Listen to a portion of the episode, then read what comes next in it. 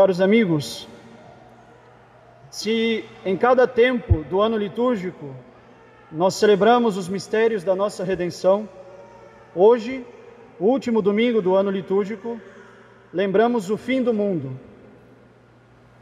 O mundo, tal e qual conhecemos, terá um fim. Não sabemos nem o dia e nem a hora, mas ele terminará. Existem dois tipos de fim do mundo: o fim do meu mundo, isto é, da minha vida, e o fim do mundo, isto é, o fim deste mundo, que já não existirá mais. Diversas vezes nosso Senhor Jesus Cristo fala deste fim do mundo e nos pede para estarmos preparados. Este dia, do qual ninguém sabe a data nem a hora, virá como um ladrão sorrateiro que entra numa casa na calada da noite. Virá como um noivo durante a noite, enquanto dormem os fracos vigias. Vigiai e orai é o conselho de nosso Senhor, pois não sabeis nem o dia nem a hora. Nós falávamos do fim do nosso mundo, da nossa vida, quando celebrávamos a memória dos fiéis defuntos, no dia 2 de novembro. Nesta ocasião, lembramos da importância de não nos apegarmos aos bens deste mundo, que tudo é vaidade, que deveremos morrer mais cedo ou mais tarde e comparecermos diante do divino juiz de nossas almas. Hoje, neste último dia do ano litúrgico, a igreja nos lembra que também o mundo terá um último dia. Isso está bem claro no evangelho de hoje. O dia do fim do mundo será um dia de grande aflição, como nunca existiu na face da terra, diz nosso Senhor Jesus Cristo. Será um dia em que todos os homens olharão para o céu e verão o sinal do Filho do Homem, isto é, sua cruz, e tremerão diante do fato de terem perdido seus tempos, por não terem conformado sua vida ao mistério da cruz e da ressurreição do Senhor.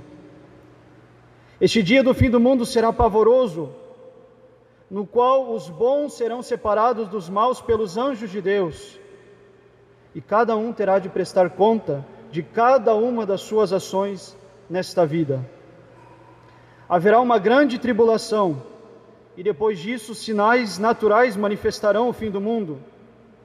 Nosso Senhor diz no Evangelho de hoje: o sol perderá o seu brilho, a lua não dará mais luz, e as estrelas do céu cairão. Falsos profetas e falsos cristos aparecerão.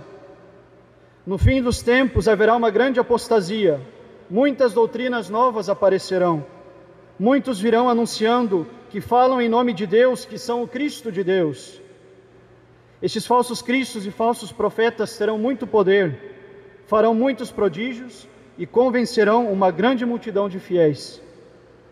Ou seja, serão dias de grande apostasia. O dia do fim do mundo coincidirá com o dia da segunda visita de nosso Senhor Jesus Cristo a este mundo. A primeira nós celebramos no Natal, e este dia da segunda visita de nosso Senhor Jesus Cristo é chamado de parousia. A parousia é o nome que se dava à visita do imperador às províncias do seu império.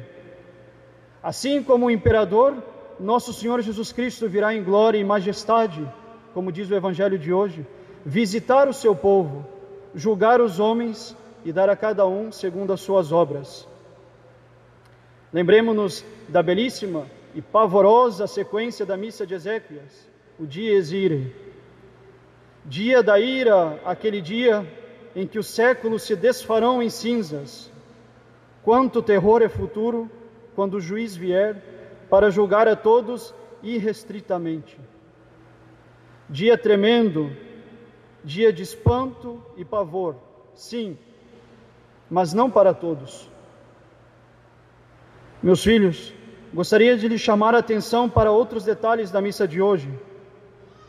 Se ao mesmo tempo que Jesus diz no Evangelho de hoje que o dia do fim do mundo será um dia de grande aflição, a Santa Igreja, esposa de nosso Senhor Jesus Cristo, também canta assim na antífona de entrada: Diz o Senhor, eu tenho pensamentos de paz e não de aflição. O Senhor tem pensamentos de paz e não de aflição. O fim do mundo será, entretanto, um dia de aflição como nunca existiu, acabamos de ver. Como conciliar tudo isto? A solução é simples. Existem pessoas que tremerão, que chorarão, que, se afligirão numa angústia tremenda nos fins dos tempos, quando virem nosso Senhor retornar. Há outras, entretanto, que não. Há pessoas que, ao pensar no fim do mundo, se desesperam, se angustiam, porque sabem que neste dia terão de dar contas a Deus de suas vidas. Há outras pessoas, entretanto, que quando virem tudo isto acontecer, encontrarão motivos de esperança e consolo, porque tentaram, tentaram viver a vida de união com Deus aqui na terra. Os pecadores obstinados, que vivem nos seus confortos, que não pensam em Deus e não querem saber das coisas dele, que não querem buscar arrependimento e vida nova com Deus, tremerão de medo. Neste dia, todos os que lutaram contra Deus, pública ou pessoalmente, estarão apavorados. Todos estes homens e mulheres que hoje vivem como se Deus não existisse, como se o céu e o inferno não existissem, como se nada fosse pecado, como se a vida com Deus não fosse possível, tremerão de espanto, chorarão angustiados, porque verão que Deus existe, que o céu e o inferno existem, que a vida com Deus é possível. Todos os abortistas que vencerem com suas ideologias neste mundo tremerão de espanto ao ver o que, per que perderam tudo.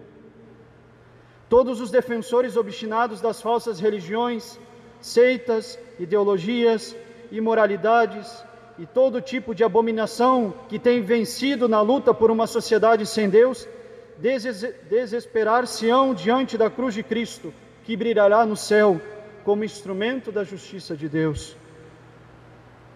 Os inimigos de Deus podem até ganhar as batalhas nesta nossa sociedade, podem vencer as eleições, podem estabelecer leis iníquas, podem assumir cargos importantes, podem perseguir os bons, podem perseguir a igreja de Deus, podem fazer tudo e ganhar todas as batalhas aqui neste mundo. Mas ao ver nosso Senhor Jesus no céu, retornando em glória e majestade, tremerão como galinhas medrosas, chorarão desesperados por terem perseguido e renunciado o reino de nosso Senhor Jesus Cristo. Haverá, entretanto, pessoas que terão motivo de esperança, pessoas para as quais esse dia não será um dia de desgraça, mas de grande alegria. Pessoas que se alegrarão como se alegram amigos que se reencontram depois de muito tempo. Pessoas que se alegram por verem a justiça sendo feita, a desordem, a ordem sendo restabelecida. Pessoas que já morreram e para as quais o fim deste mundo já chegou. Essas pessoas são as que vivem o seu batismo para cada batizado, o fim do mundo já chegou. Este mundo louco, sem Deus, perdido nos prazeres errados e sujos, já acabou para um católico que luta para viver o seu batismo. Todo batizado, amigo de Deus, já vive a vida eterna. Por isso, São Paulo, na epístola de hoje, na missa de hoje, fala da beleza de se viver na vida longe das trevas deste mundo nos fala da graça de permanecer fiéis à amizade com Deus. Porque se a graça nos faz participantes da natureza divina, então os que vivem a vida da graça não precisam temer este dia terrível.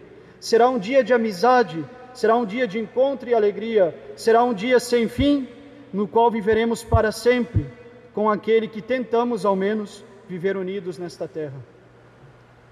Se vivermos conformando nossa vida ao mistério da cruz e ressurreição do Senhor, quando o fim deste mundo chegar, só poderemos dizer: até que enfim. Eu viverei eternamente aquilo que a graça de Deus me fez buscar em minha vida, a minha união com Ele.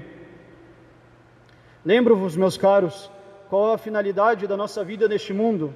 Nós somos feitos para viver nossa união com Deus e podemos viver essa união já aqui neste mundo pela graça. Por isso, nós podemos começar a viver aqui e agora a vida eterna com Deus, a união definitiva entre nossas almas e Deus. Nosso Senhor Jesus Cristo derramou até a última gota de seu precioso sangue no altar da cruz, para que nossas almas pudessem ser unidas a Deus, não somente depois da morte, mas já aqui e agora. Meus amigos, se vivermos na amizade com Deus, não haveremos de temer nada nem ninguém, pois já teremos ganhado tudo. Se, quando nosso Senhor voltar, nos encontrar como seus amigos, haveremos de ver confirmado em nós aquilo que está escrito no livro do Apocalipse. Estes são os que venceram a grande tribulação. Não tenhamos medo deste mundo, vivamos corajosamente nossa vida com Deus. Antes de terminar este sermão, gostaria de dirigir algumas palavras aos nossos caros amigos Caleb e Eduardo. Meus amigos, vocês estão mortos para o mundo desde ontem, e a vida de vocês está escondida com Cristo em Deus. Morreram ao homem velho, fruto do vício e do pecado. São agora filhos de Deus, templos do Espírito Santo e membros da Santa Igreja Católica. Desde ontem, vocês fazem parte desta nação, de gente de toda raça, língua e povo, que não precisa ter medo diante do fim do mundo. Basta para isso viver guardando a graça que receberam pelas águas batismais.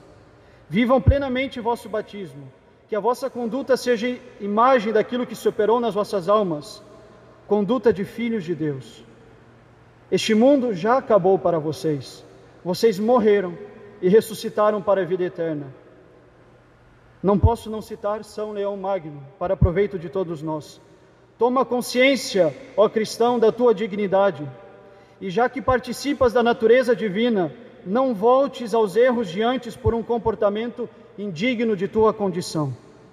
Lembra-te de que cabeça e de que membro és corpo. Recorda-te que foste arrancado do poder das trevas e levado para o reino de Deus. Pelo sacramento do batismo, te tornastes templo do Espírito Santo. Não expulses com más ações tão grande hóspede. Não recaia sobre o jugo do demônio, porque o preço da tua salvação é o sangue de Cristo. Logo mais vocês farão a primeira comunhão da vida de vocês.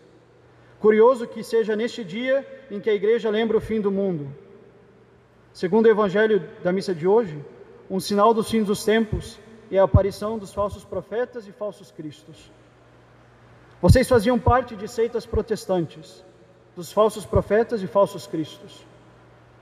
O evangelho também diz que o verdadeiro Cristo está lá onde se reúnem as águias Onde está o corpo, lá estão as águias. O corpo de que fala o Evangelho é o corpo de nosso Senhor Jesus Cristo, a Eucaristia. E as águias somos nós. O sinal do verdadeiro Cristo é a Eucaristia. Logo mais e até o fim das vossas vidas, vocês virão para comungar e confirmar na comunhão aquilo que o batismo fez de vocês, homens unidos a Deus.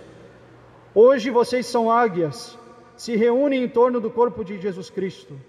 Se vocês viverem sempre assim, unidos a Deus pela comunhão, fiéis à graça do batismo que receberam ontem, vocês nunca terão motivos para temer nada. Lutem para nunca perder a graça do batismo, mas aumentem de mais em mais vossa união com Deus. Caros amigos aqui presentes, rezemos por estes nossos irmãos Caleb e Eduardo, que são filhos de Deus e que fazem hoje sua primeira comunhão. Lembremos-nos que o batismo que recebemos é o consolo para nós e que, se formos fiéis a Ele, não precisaremos temer diante da vida de nosso Senhor Jesus Cristo. Meus caros, acabou o ano litúrgico. Domingo que vem é advento. Preparemos-nos intensamente para celebrar o Natal de nosso Senhor. Lembrarmos-nos da Sua primeira vinda, enquanto esperamos Sua vinda definitiva sua parousia. Em nome do Pai, do Filho e do Espírito Santo. Amém.